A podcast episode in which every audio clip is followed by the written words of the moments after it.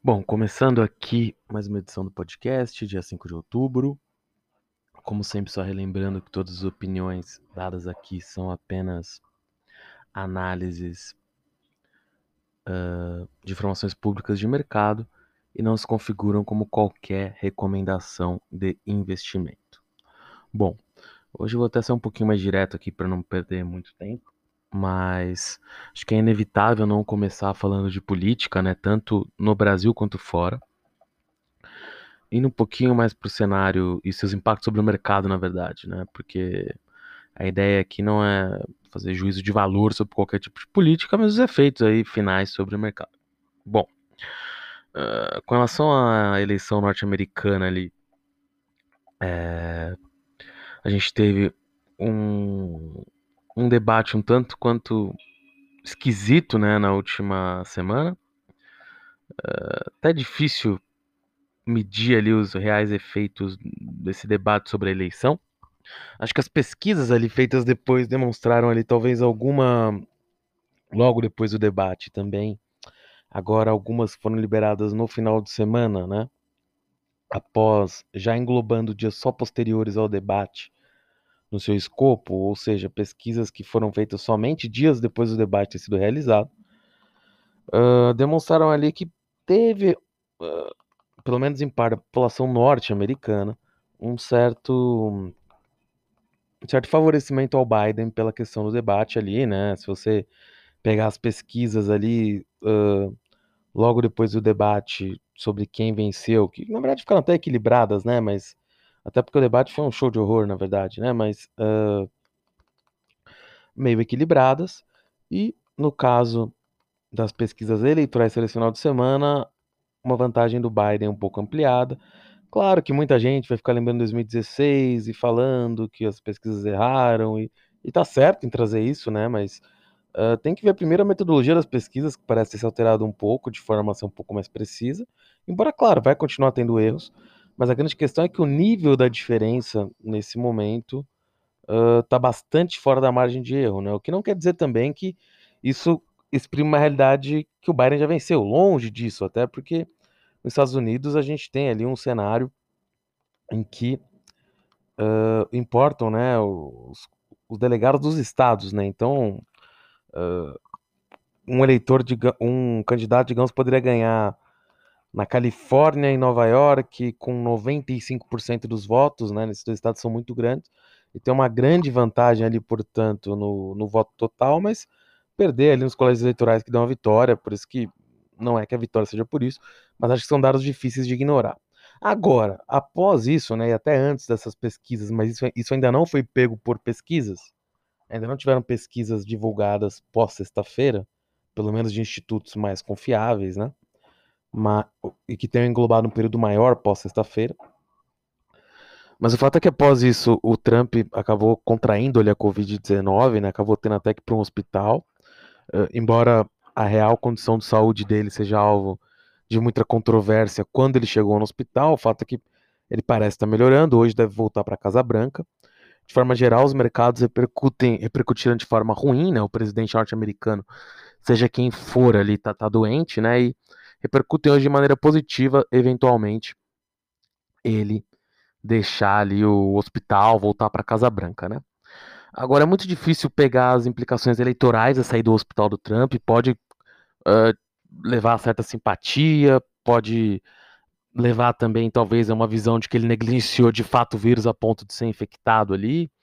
É difícil dizer, mas de forma geral, ali, as pesquisas antes da Covid, né, antes do Trump pegar a Covid, demonstrava até um momento ainda melhor do Biden com a eleição muito próxima. Mas claro, né, tudo também depende da mobilização, de quantos eleitores de fato vão votar. Uh, não, não é uma, uma eleição já ganha, e aliás, muita gente acompanha o mercado brasileiro ainda acha que o Trump é um favorito absurdo, que até os, a gente tem até mercado de apostas muito grandes, né, no qual o Biden está bem na frente, então fico curioso quais são as fontes das pessoas para essa para esse ponto de vista, mas pode acontecer, tá aqui. Tem uma forma, eu tô falando que o Trump não tem chance de vencer, até porque a própria The Economist tem ali um modelo que é bastante é, que, que nesse momento coloca o Trump com chances bem baixas de vitória, até menores que a do 538, que é o do Nate Silver, por exemplo. Coloca ali que caso ele vencer a Flórida, né, as chances dele de ganhar a eleição aumentariam bastante. Então acho que até já me alonguei bastante aqui, mas de forma geral, isso vai continuar fazendo preço nos mercados esse mês, mas eu tendo a achar que, claro, se o Trump for reeleito, meio que as coisas ficam como estão no Estado norte-americano e talvez mundial, você pode ter uma queda ou outra ali, mas não deve se mudar muito a política internacional dele ou, ou os cortes de impostos que ele proveu nos Estados Unidos. E no caso de uma vitória do Biden, acho que pode se ter ali, pelo que a gente já sabe dos planos dele, que talvez nem seja tanto, uma subida de empresas ligadas a energias renováveis, já que ele parece ter uma disposição de, de investir mais nisso. Nesse sentido, a Aeres, que ainda vai fazer IPO aqui no Brasil, vende boa parte de suas pás de energia eólica ali para o mercado norte-americano ou seja, pode se beneficiar. O IPO dela ainda nem foi feito, tá? Mas caso de fato esse IPO saia, pode ser uma beneficiada. Ele também deve investir bastante em infraestrutura, o que talvez o Trump também o faça, talvez seja uma coisa que os dois façam, mas deve rolar assim algum pacote de infraestrutura grande com o Biden, que pode acabar ajudando a Gerdau, que é muito forte em aço nos Estados Unidos, a própria Vale de alguma forma. Uh, o país como um todo tem o risco ali, talvez, de algum tipo de sanção, caso o Biden ganhe, mas por questões ambientais, mas nesse momento eu também acho isso improvável, mas claro que isso precisa caminhar um pouco mais. E acho que por hora é um pouco isso, né? Acho que só ficar atento que isso vai fazer muito preço de mercado no próximo mês. É importante estar atento aí no que os candidatos vão continuar falando e como vai, vai caminhar a pesquisa, a eleição norte-americana. É, além, claro, né, da própria evolução do, do Covid, que acho que o principal formador de preço continua sendo a pandemia que nós vivemos, né? Mas eu falo aqui da eleição porque com certeza vai, vai influenciar bastante. Indo um pouco para o cenário nacional, a gente teve uma semana bastante tumultuada. Como eu falei aqui na última segunda, o governo aparentemente já voltou atrás ali, de utilizar recursos do Fundeb para financiar o novo Renda Cidadão, Renda Brasil, porque o, o nome ali do, do programa tem, tem mudado, né? Uns, se falou Renda Cidadã na última segunda, depois o ministro da Economia falou em Renda Brasil de novo. Qual que seja o nome designado, o problema de fato tem sido achar ali as fontes de renda para isso. Uh, o governo não parece tão disposto, tão disposto a realmente seguir com as reformas nesse momento, pelo menos a impressão que dá. Claro que a gente tem a eleição municipal que atrapalha, mas parece ter um certo hiato de expectativa entre partes do governo e o Congresso. Uh, ali muito ruído né, entre o próprio Márcio Bittar e o ministro da Economia.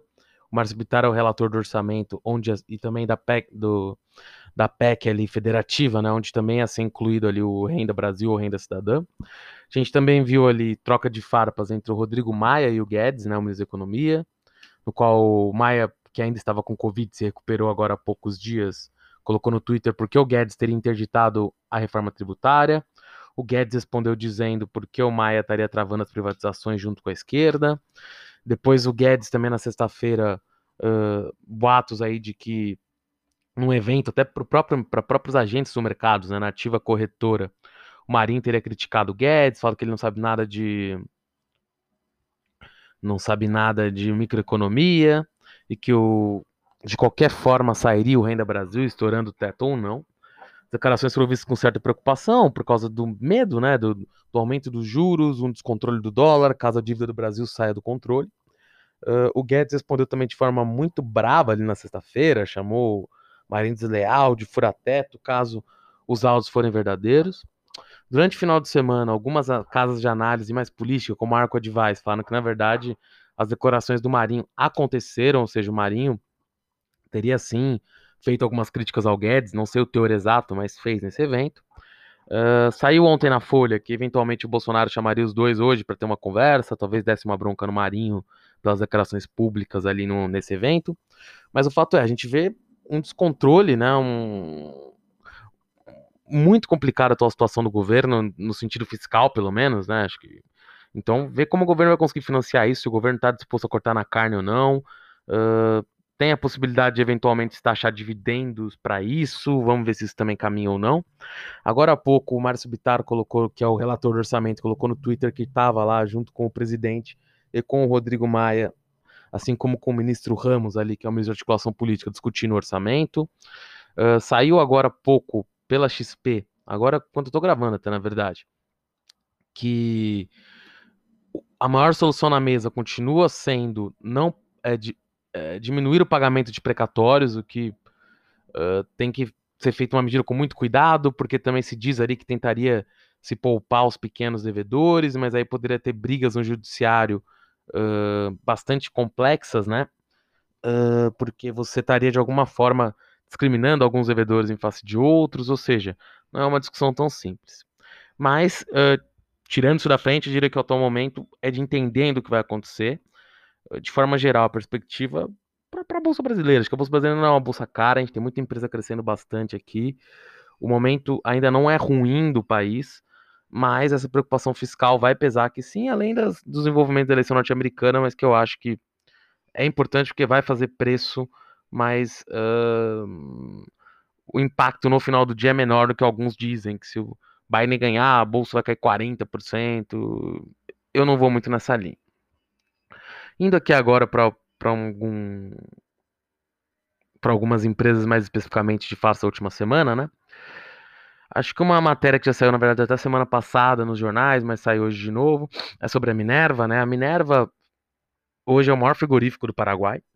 É, fez ali um. Hoje tem cerca de 38% do, do mercado paraguaio ali de, de abate de, de bovinos, né? E ela fez um acordo com o frigorífico Frigonorte, que seria ali também talvez o terceiro ou maior quarto frigorífico do país, para uh, já que o Frigonorte estava com dificuldades financeiras, fez ali um acordo que, na verdade, a Minerva seria responsável pelas exportações e por operar ali, eventualmente. Na verdade, era mais um acordo de licenciamento, né? Mas digamos que a Minerva, de qualquer forma, seria ali a responsável por auxiliar o Frigonorte nas suas exportações e mesmo no gerenciamento de seus negócios. O órgão, a autoridade paraguaia da concorrência, a Conacon, se me engano, é, acabou barrando ali o negócio, porque a Minerva teria ali cerca de 45% né, do, do mercado paraguaio após o negócio. Os pecuaristas paraguaios reclamaram muito. Para a Minerva, foi uma má notícia, já que demonstrou ali que a Minerva teria poucas uh, saídas para tentar crescer no Paraguai de forma não orgânica, né? Ou seja, é de forma orgânica, não, perdão, de forma inorgânica, né? Ou seja, aquisições ali vai ser, vão ser difíceis de serem realizadas, já que a Concepción, que é outra empresa que até chegou a se ventilar uma, uma venda, uma empresa bastante maior do que a Frigonorte, tem mais de 20 e tantos por cento no mercado paraguaio. Então, é, se, o, se o autoridade paraguaia da concorrência teve preocupação com a compra da Frigonorte, nem se diz a compra da Concepción. Por outro lado ali, após a autoridade barrar essa operação, a qual a decisão né, da autoridade paraguaia de concorrência, a qual a Minerva, inclusive, propôs uma, um recurso judicial questionando essa decisão, tentando revertê-la na justiça.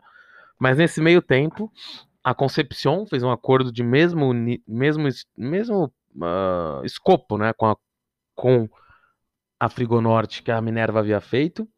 A Minerva também já reclamou muito, diz que a Concepción também é muito grande, que esse acordo tem os mesmos efeitos que o que teria com a Minerva e que por isso também deveria ser barrado pela autoridade da concorrência, caso da, como da Minerva foi. Eu, na verdade, acho que os acordos não são iguais, porque a gente está falando ali, um vai chegar a mais de 45%, o outro vai chegar talvez a 32%, então, digamos que na verdade você estaria criando um rival um pouco mais forte para a Minerva ali no país. Também não sei se o caso da Minerva deveria ter sido barrado, mas a gente também não pode tirar nessas análises, ainda mais em países com órgãos menos maduros, como é o caso da Autoridade de Concorrência Paraguaia, que é um órgão que a gente nem escuta falar tanto assim, a questão da gente estar tá falando do fato da Minerva ser uma empresa brasileira, né, no Paraguai. Então, assim, Concepción e Figonorte são empresas paraguaias, então o fato de ser um estrangeiro também, pegando uma parcela maior do mercado, claro que tem seu peso, a exportação de carne é muito importante para o Paraguai como país, então isso deve ter influenciado. Mas, claro, também é preocupante, também gera concentração alta, Frigonorte, um, Concepción. E caso né, a autoridade paraguaia decida ali que esse caso também cria problemas e barre também a associação, eu diria que a Frigonorte quase que uh, ficaria muito acessível pro Marfrig, tá? Porque nesse caso você não teria talvez tantos outros players com capacidade para fazer uma aquisição ali no Paraguai desse tamanho ou com interesse, né? A Marfrig tem interesse em entrar no Paraguai, quase fez um, uma compra lá, talvez do, do próprio Concepción, salvo engano, mas os valores pedidos eram muito altos, por isso ela desistiu. Então, ela está gastando 100 milhões de dólares para abrir um frigorífico próprio ali no Paraguai. Então, acho que poderia ser sim, caso o órgão da concorrência também entenda que Frigonorte Concepción também gera uma concentração muito grande para uh, ser aprovado. E claro, desde que o judiciário também não decida a favor da Minerva e, e a operação da Minerva feita anteriormente seja aprovada, eu acho que a Marfrig pode acabar saindo ali como vencedor, postas todas as condições que eu mencionei antes. Uh, ficando na Minerva, só das notícias rápidas, né? A Compass, que é um grupo ali britânico, se não me engano, é, anunciou que adquiriu 5, chegou a uma participação de 5% de participação na Minerva, mais um sinal ali, de investidores estrangeiros interessados no setor de proteína animal brasileiro. E hoje a Minerva anunciou ali uma recompra de ações de mais de 20 milhões de ações, uma recompra de ações grande. Então, demonstrando aí que a empresa também acha que suas ações, apesar de já terem subido muito nos últimos um ano e meio, dois anos, ainda não estão refletindo todo o valor da companhia. E claro, a oferta feita pela Atena, que eu comentei aqui há algumas semanas por um CEPAC norte-americano, de fato vai nessa linha, demonstrando que a empresa ainda está muito barata. Acho que o que pesa sobre os frigoríficos, e aí ele apareceu na Marfrig, é, Minerva e JBS, que acho que JBS é o mais descontado desses ainda em termos proporcionais, são as questões ali da Amazônia, né, das queimadas aqui no Brasil, que as empresas até se reuniram na última semana, tentaram, a JBS lançou um fundo ali, até grande em valor, mas embora alguns tenham achado insuficiente, então a ver como essas empresas vão se portar aí no médio prazo para tentar reverter esse ponto de vista do mercado. Uma notícia de hoje também no jornal interessante, que na verdade eu já comentei aqui por cima isso no passado, mas primeiro acho que até antes dessa notícia, né? Só mencionar que hoje entra o Pix também em funcionamento, uh, deve sim impactar um pouco os bancos, né? Embora uh, principalmente em serviços bancários, né? Já que todo mundo está falando só de transferência, de DOC, TED, que vai ser de graça. Mas, por exemplo, com o Pix, embora eu não sei exatamente em qual prazo isso vai ser possível, até pela condição atual que vivemos, mas mesmo que não tivesse uma pandemia agora, eu não sei se já estaria eh, se as coisas já teriam ajustadas para funcionarem dessa forma. Mas as varejistas que tiverem filiadas ao Pix vão poder ali, caso leve seu celular, é, você mostra ali para o varejista você conseguiria sacar dinheiro dentro da varejista também. Então isso é outra forma ali que também poderia é, acabar tirando receitas né, de serviços dos bancos, já que os bancos sempre, muitas vezes, cobram tarifas para saque, para outras coisas. Então, várias dessas atividades bancárias mais simples podem sim ser bastante impactadas pelo Pix, como eu já disse aqui em episódios passados. Mas voltando ao que eu ia falar da notícia de hoje, né? Notícia de hoje, mais uma vez, vai no. Uma notícia do valor de hoje. Vai mais uma vez na direção de demonstrar ali que o Banco Inter cada vez menos quer ser só um banco, né? Ou seja, ele quer acabar se tornando um super app, uma espécie de WeChat brasileiro. Claro que o WeChat ele não vai ser, né? Porque ele não tem como criar uma forma de WhatsApp, mas ele quer ser um super app. Acho que algumas coisas beneficiam um pouco o Inter nessa empreitada.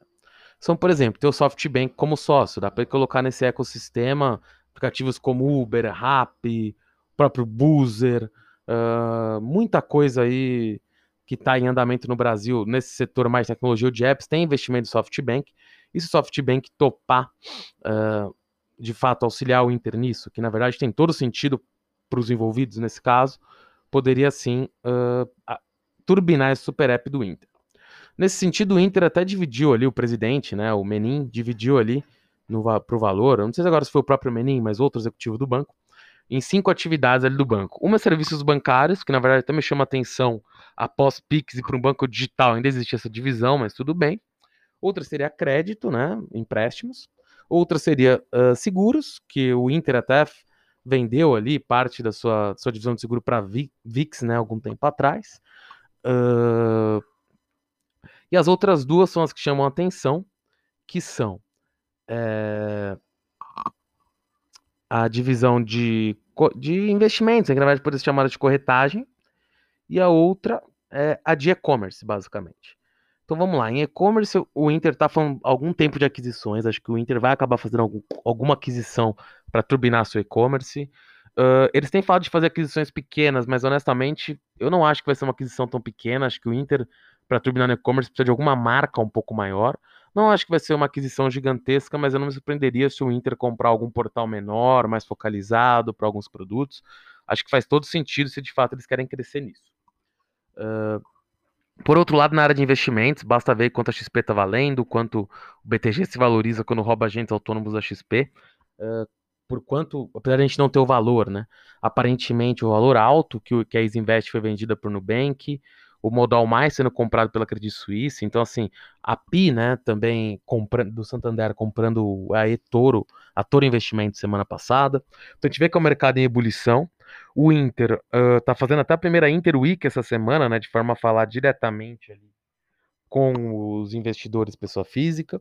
Então, assim, eu diria que o Inter, apesar da Isinvest até ser lançado antes, eu diria que o Inter talvez, até porque a Isinvest agora pode, pode crescer muito com o Nubank, mas vai ter talvez algumas dores ali de integração. O Inter, com essa corretagem de graça e com essa agressividade, digamos assim, atrás da pessoa física, tem tudo, tem uma chance de tentar ser o Robin Hood brasileiro, né? Acho que, acho que a Inter vai nesse sentido. E, e acho que a Inter vai no sentido também, porque assim, hoje, na verdade, o Inter, que ainda tem que ser considerado um banco, por mais que eles queiram desvincular isso, é um banco caro, os múltiplos são muito caros, o e-commerce ainda não responde tanto assim, e não é tão claro como eles vão capitalizar investimento. Mas, até essa, esses comentários hoje para o jornal dão a entender que o Inter vai tentar abrir o capital de suas subsidiárias. Isso talvez não venha necessariamente através de um, de um novo IPO, né? Porque hoje está tudo junto mas de desmembrar essas empresas e listá-las separadas em bolsa, no sentido de que elas separadamente valeriam mais que o todo. Uh, pode ser que isso aconteça, eu acho que na área de e-commerce o Inter, o Inter vem crescendo rápido, embora eu acho que é um mercado muito competitivo, sem Magazine, Via Varejo, Americanas, B2W, sem contar outras várias redes específicas para diversos mercados. Tem a própria Amazon cada vez mais brigando para tentar entrar no mercado brasileiro.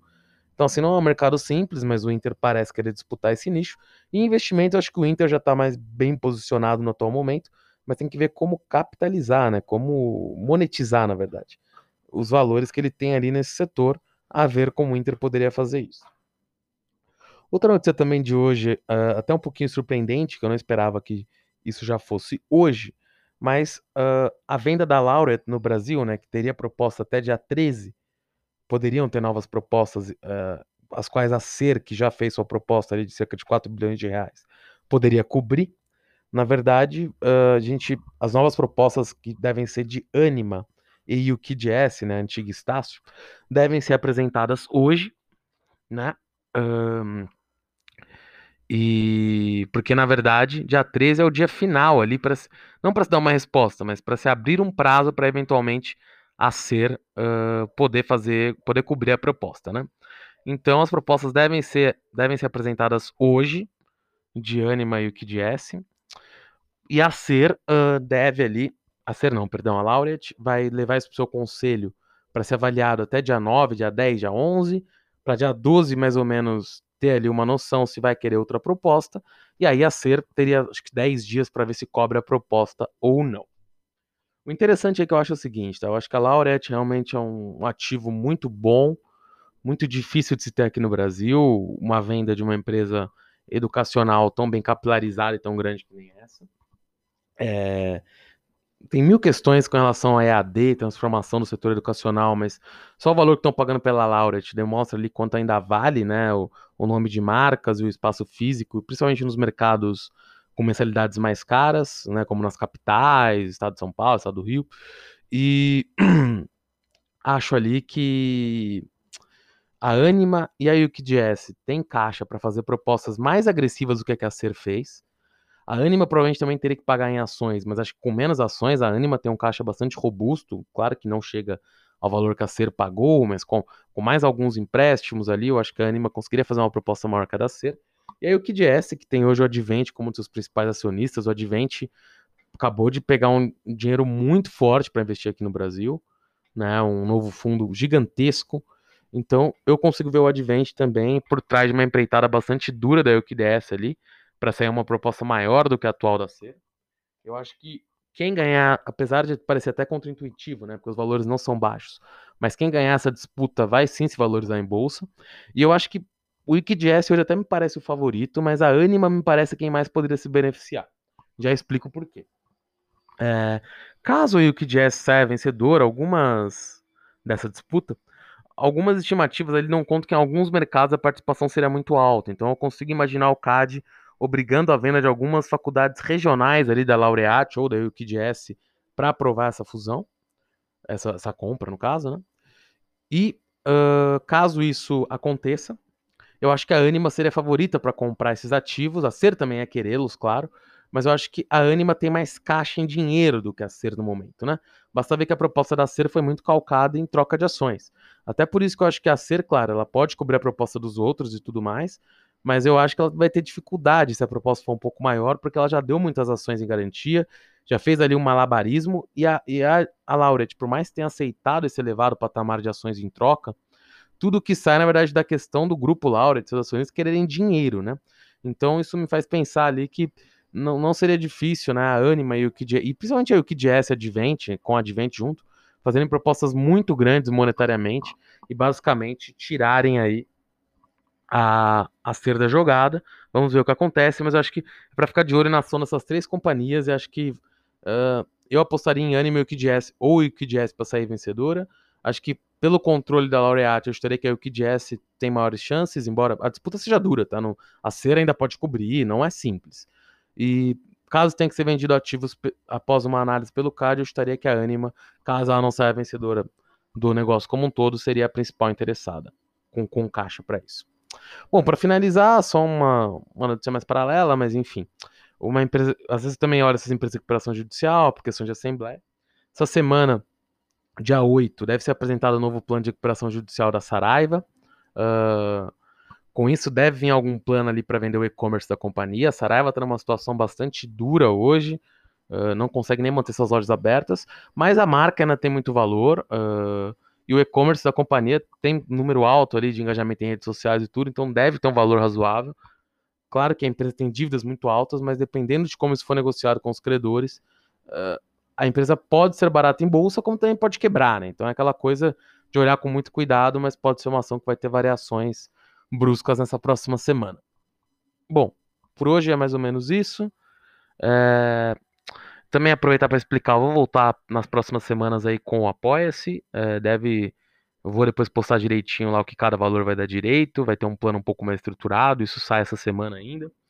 Uh, e bom, assim que sair também eu abro as, as redes sociais, o e-mail para contato, para informações mas o Apoia-se deve voltar, vou, vou, relançar lá e eu vou fazer outro podcast essa semana ainda, explicando, pegando aí o que acontecer, que vão acontecer coisas, não tem como, né? Principalmente no cenário político que vão impactar a bolsa. Pego algumas coisas que eu não consegui falar hoje também e já explico um pouquinho melhor a questão do apoia-se. É isso, até a próxima edição, valeu.